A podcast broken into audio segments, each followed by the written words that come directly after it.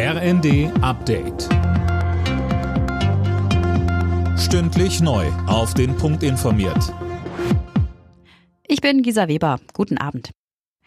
Um die Ziele aus dem Pariser Klimaabkommen einzuhalten, soll der Treibhausgasausstoß in der EU deutlich reduziert werden.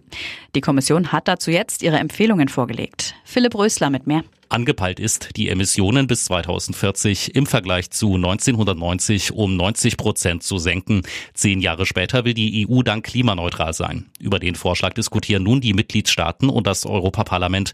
Der eigentliche Gesetzentwurf soll dann im Juni stehen. Von der EU-Kommission heißt es, Europa habe gerade den wärmsten Sommer seit Beginn der Aufzeichnungen erlebt. Man müsse jetzt gegensteuern, um katastrophale Zerstörungen zu verhindern.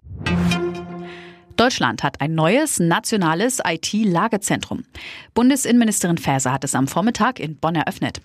In dem Zentrum sollen Experten die Cybersicherheitslage für Deutschland rund um die Uhr im Blick behalten und sich auch mit anderen Stellen, national und international, austauschen.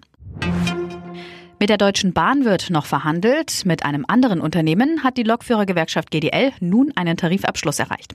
Sie hat sich mit Transdev geeinigt, dem zweitgrößten Eisenbahnunternehmen Deutschlands, das unter anderem in NRW und Mitteldeutschland fährt. In dem Abschluss ist auch die schrittweise Absenkung auf eine 35-Stunden-Woche bei vollem Lohn mit drin. Der Knackpunkt in den Bahnverhandlungen.